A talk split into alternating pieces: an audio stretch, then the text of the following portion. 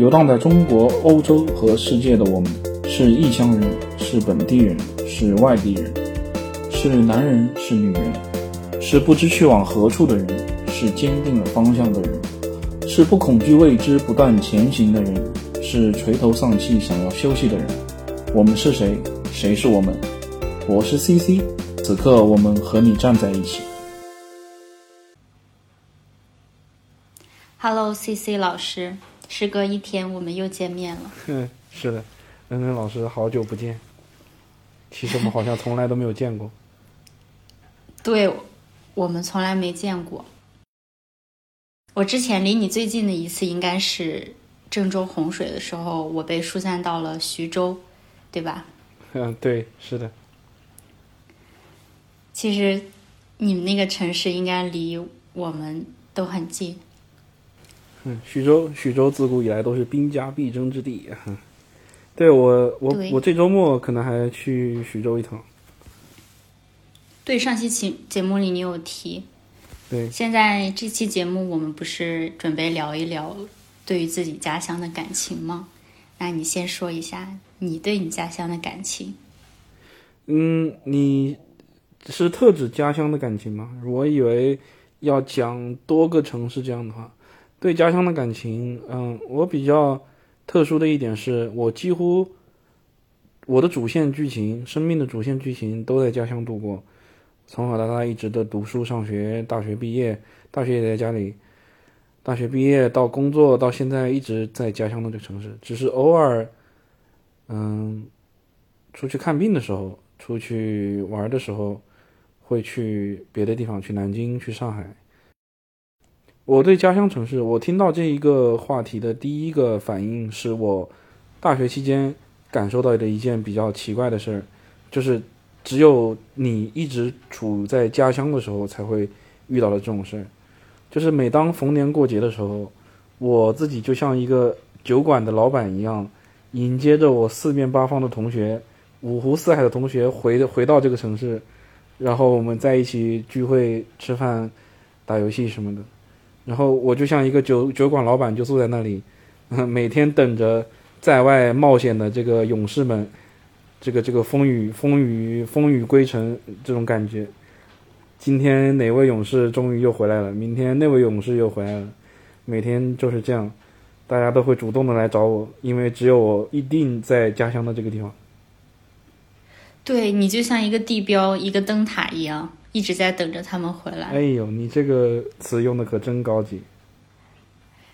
因为嗯，我不是在葡萄牙生活过嘛，然后那边就它是临海国家，海岸线很长，虽然国家很小，所以就不同的沙滩啊什么都会有一个灯塔。哦，所以对于葡萄牙人来说，灯塔就是一个。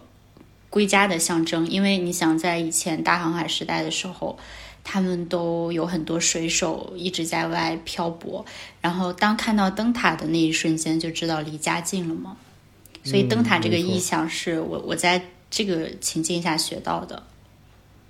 是，那你有想讲一讲你对你的家乡的感受吗？因为你好像，嗯，和我截然相反，你处于在你身处家乡的。日子并不是很久，其实也很久，毕竟未成年时间都是在那边度过的嘛。嗯，没错。但是我觉得我有个情感的剧烈变化，就是这一次回国之后意识到的。在以前我很小的时候，因为我总是喜欢看电视啊、看书啊，就是我特别特别向往一个概念，叫远方。嗯，那个时候其实并不是。很清楚外面是怎么样的，然后也并没有像现在的小孩一样，从小就被家人带着四处去玩，去北方、南方、中原都四处看一看，每个城市是什么样子的。其实我小的时候对外面的世界的概念非常模糊，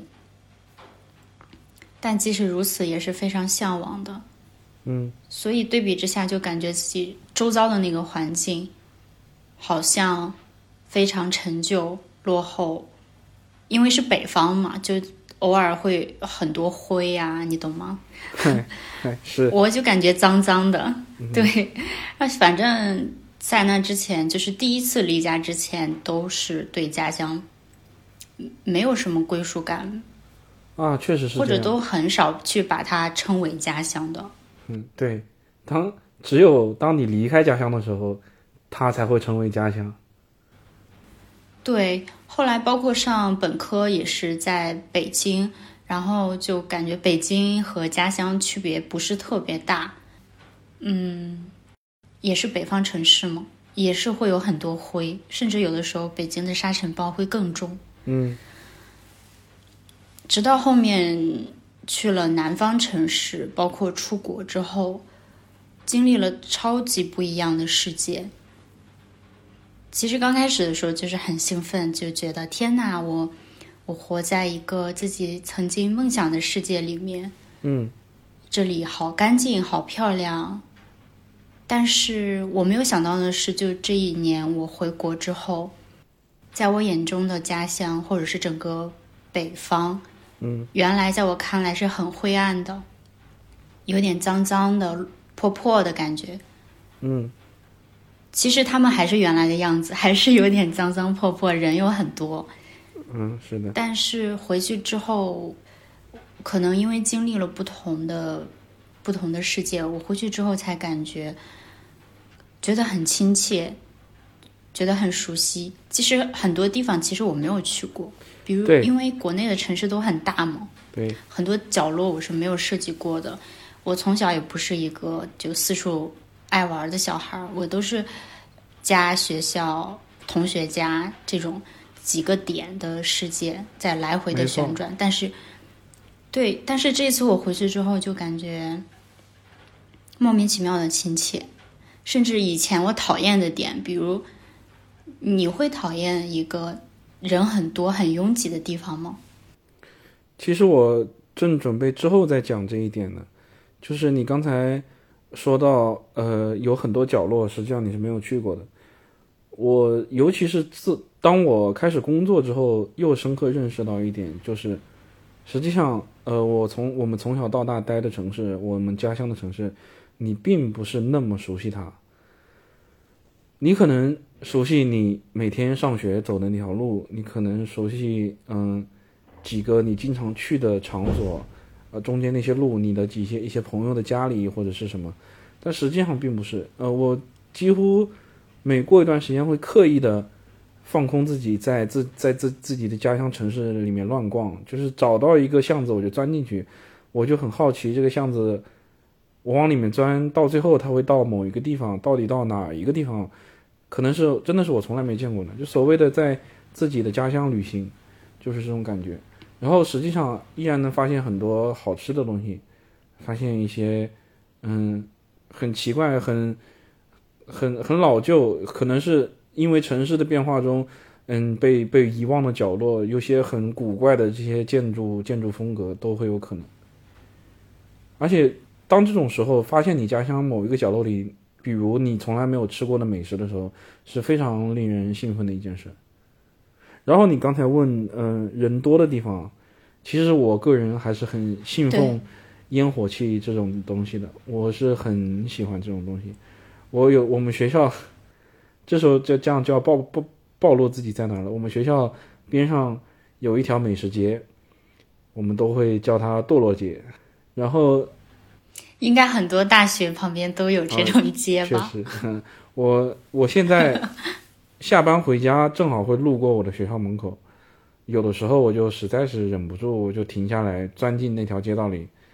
去去去觅食，可以说。然后你进去的一瞬间，那个烟火气，那个两边路边上都是各种小吃摊，然后满眼的年轻人、大学生，那一瞬间你就感觉和他们融为一体了。你忘记了你工作当中的各种烦恼，你忘记了你整天上下班的这种痛苦，你又成为了一个啥也不懂、啥也不知道的，也不知道有什么烦恼的大学学生对，对，这个这一点我还是很喜欢的，他很治愈我。但你从小都是这样吗？小时候你去一些，比如过年过节的时候，商场都会变得特别拥挤。嗯，你去的时候，你也会很喜欢吗？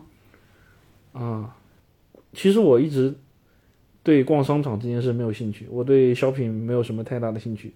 我不知道挑选那些商品的愉愉悦在哪里，这个我有点奇怪。但是你要这么问，我能想起来小时候，呃，小时候过年我干的最多的一件事，恐怕是钻进我们商场的一些小书店里面，就是看看那边摆在架子上的漫画书。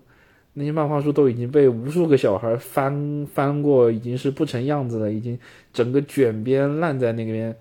但是也是很看得很津津乐道的。小时候我过年的时候经常干的事情。嗯，所以你就是藏在一个热闹的世界的安静的角落里，所以也不会觉得拥挤的人群对你有什么影响，因为可能因为我是女孩子。小的时候过年过节，我都会被拉过去陪我妈，或者是大家亲戚一起逛街，然后那个拥挤的场面就会让我特别特别讨厌，甚至我小的时候一度自称自己是一个不喜欢人群的人。啊，对，这也是为什么我一直向向往。远方，我感觉远方在我概念里是一个人比较少、比较亲近的地方。后来，当我真正生活在这样的地方的时候，就是基本上我的窗外可能外面一天都不会路过几个人的时候，我觉得也挺好的。但但我会想念人比较多的地方。这次我回国之后，我再次去到一些很热闹的商场，人特别多，但我好像已经没有那种消极的情绪了。我我有时候在，我现在听你这么说，我在哼回头反思我自己，因为因为就像现在也经常会去那些大的购物中心、商场里面吃饭，就是踏进人群嘛。也许我没有嗯待过多少人少人烟稀少的地方。有一次你要这么说，有一次我想起来，有一次我去我去南京的时候去看望我一个同学。我的同学他住在南京的六合区，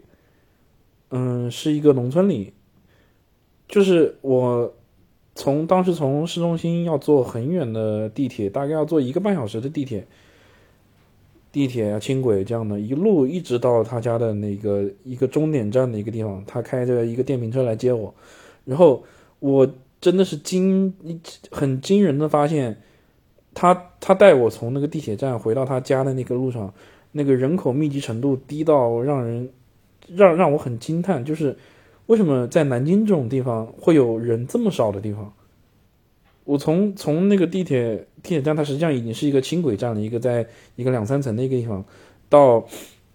他住的那个农村里面，他中途路中间还带我进去一个呃种种黄桃的一个小小农场，小果园吧，也不能叫农场。他和那个老板认识，他给我摘了几个桃子。那一路很那一路很惊人，就是它很魔幻，它完全不像是在江苏南京市、江苏省南京市这种地方会出现的一个区域。也许我还是不太了解南京，但是，嗯嗯，中间那个人人那么少，少到就是让你有一种穿越感的时候，嗯，那个感觉还挺神奇的。我其实也想再次体验这种感觉。因为我现在还在人烟稀少的地方，所以我很想再次体验人烟聚集的感觉。没事。还有你刚刚说的大学外面的那个堕落街，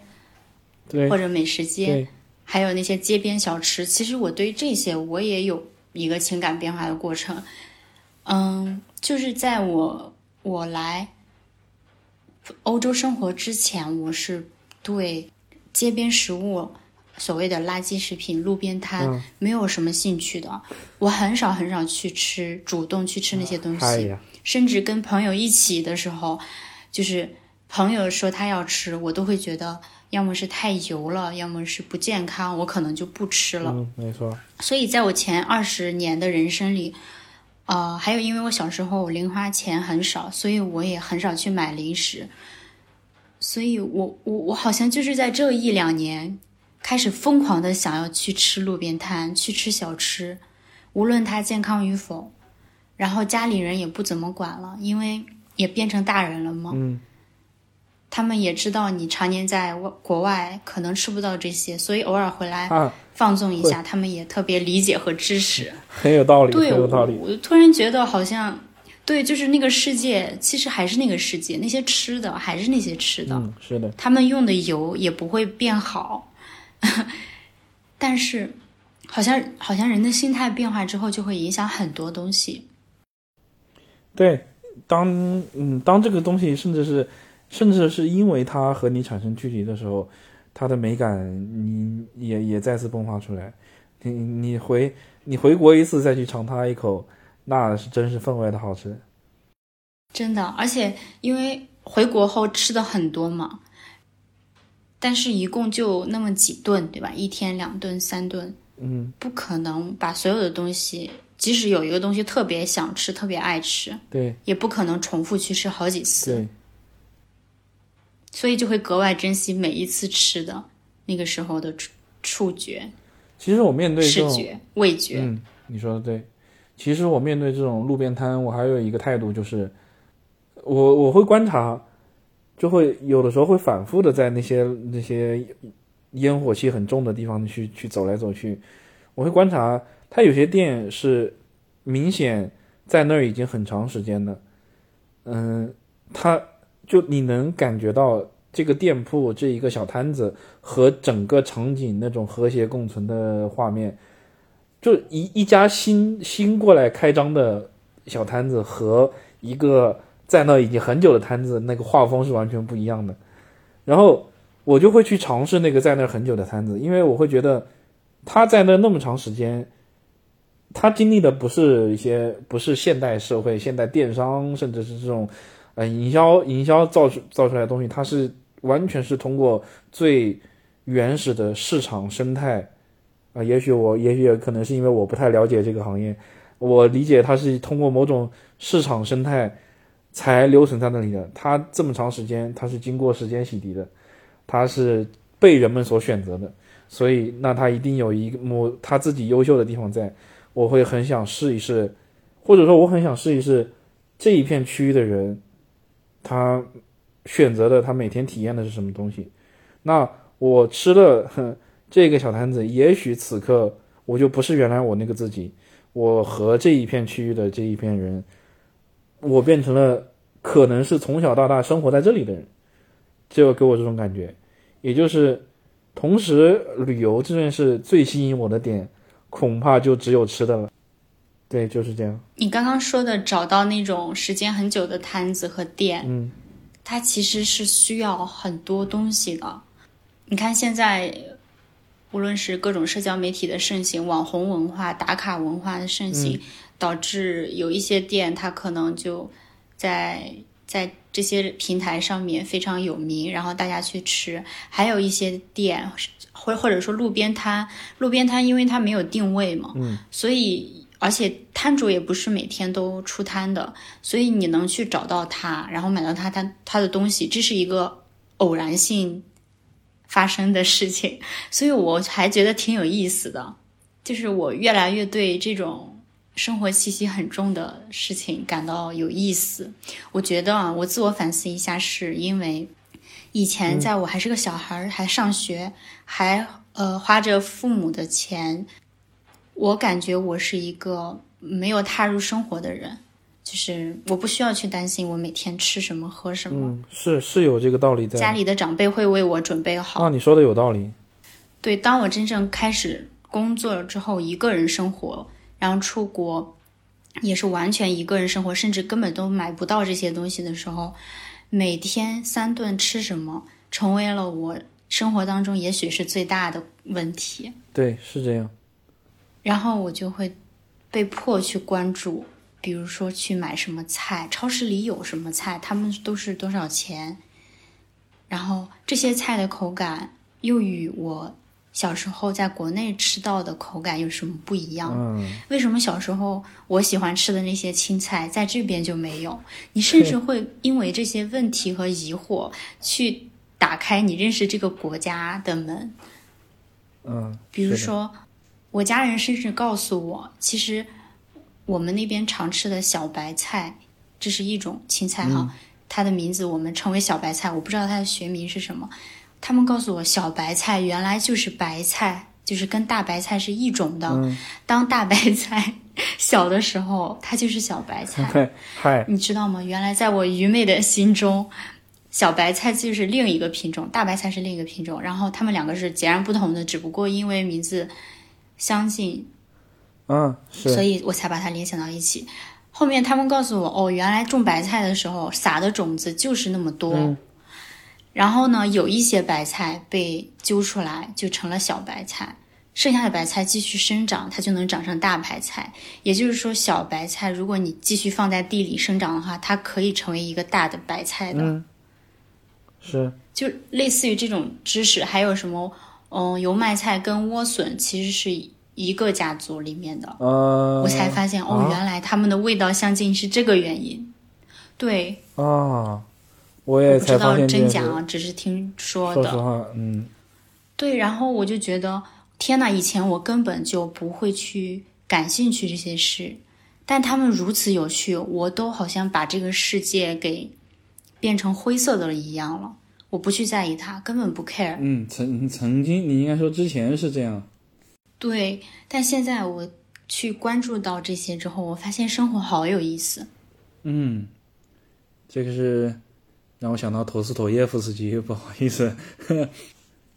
就是要爱生活本身，而不是生活的意义。你要掰开生活的一一页每一页中的每一个缝隙去看，你能感觉到它有趣的点在哪里。你如果只是真的囫囵吞枣，每天囫囵吞枣，这个嗯，生活只剩下早上醒来和晚上睡觉，中间是一些不断无聊的重复的话，生活确实没有什么价值。在我看来是这样。这就像刚刚我们讲的城市的不同的维度，你就像你刚刚说，呃，你走你走进去一个小巷，你会发现这个小巷与城市的其他角落特别不一样，让你感觉好像都已经不在这个城市了一样。其实因为城市很大，它可能每一条街道、每一个街区都是非常不一样的风格。但由于我们平时的生活轨迹都是局限在那几个地方的，所以我们对城市的认知也是很狭窄的。嗯，没错。但城市它可以是，它就像你说的一本书一样，有好多页，然后你如果去看的话，每一页的内容都不一样，甚至在同一页，你在不同的时间去看它也是不一样的，所以就会我在想，这也许就是你去到一个地方，为什么需要一个本地人 local 去给你讲解，因为他了解这同一条街道或者同一个建筑，他所了解的深度是远远要大于你仅仅去看一眼，看看它的外观没错，这样子的。这让我想到，呃，我前段时间上个月，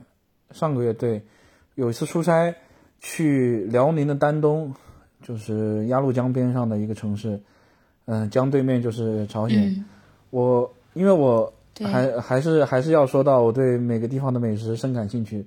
我依然因为我嗯嗯三四年前四五年前去过一次东北，当时去吃那个东北冷面，也有朝鲜也有这种冷面，嗯，非常非常好吃。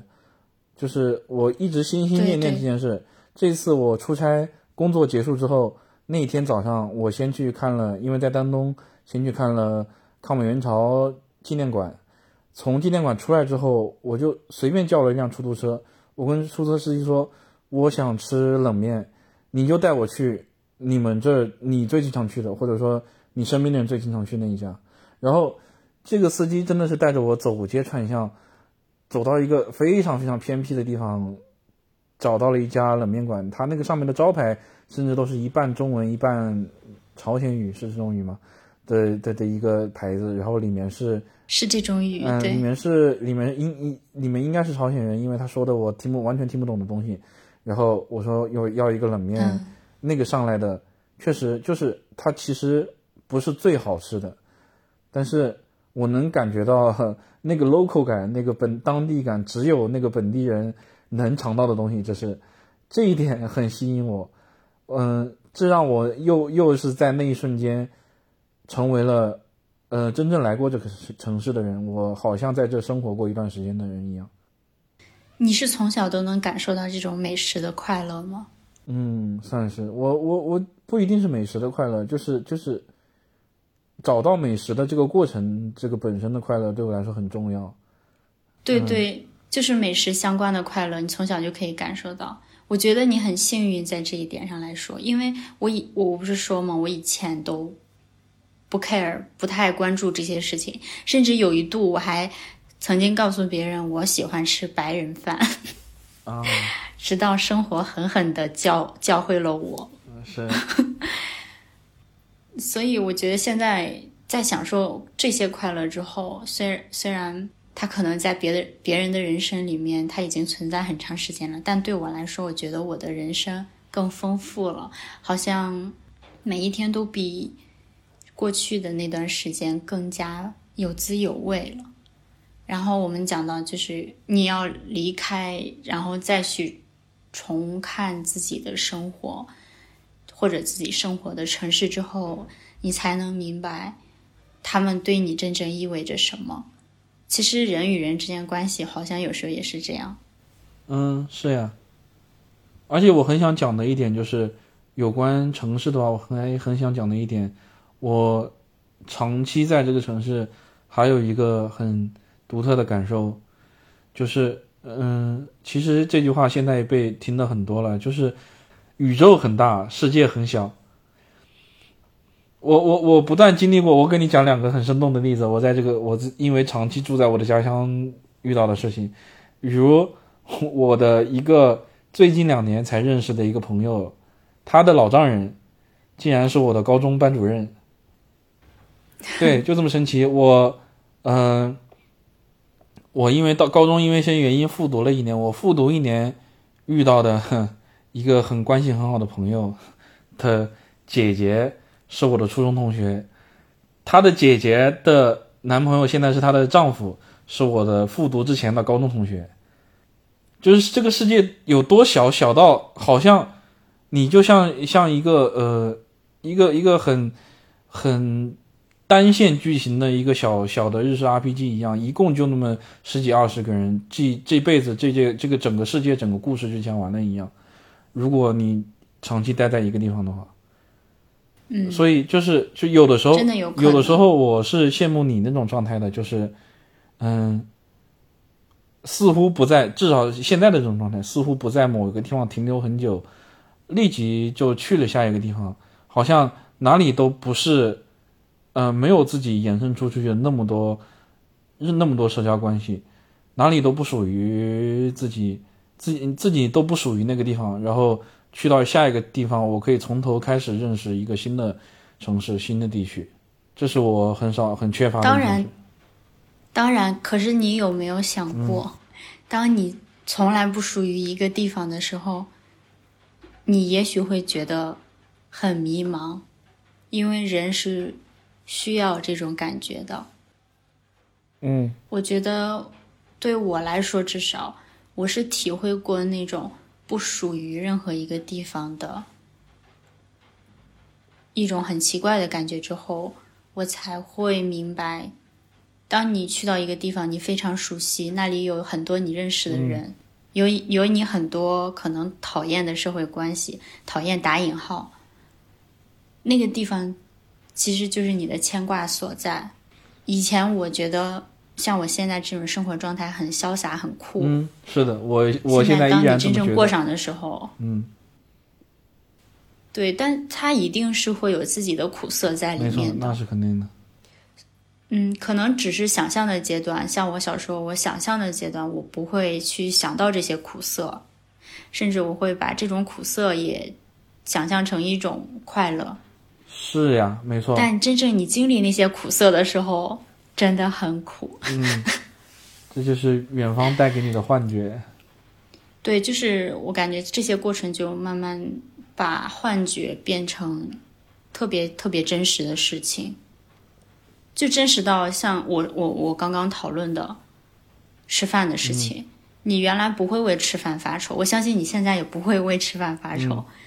但是对我来说，我可能要经常的日复一日的为吃饭发愁，并且我想到以后我要留在欧洲生活，这个状态会持续很久，好多年。因为我都是一个人嘛，我也不是说，嗯，和有一个伴侣在身边，我们可以两个人一起经营生活。因为我总是一个人，但一个人一天一定要吃至少两顿饭。对呀、有时候我经常想想这个事情，就会让我很绝望。真的，我不是在瞎没错，我我其瞎说什么事其实是能情。理解这一点的，是的，对，虽然说出去感让人感觉非常荒谬可笑，难道你就是为了吃饭？你觉得很很绝望？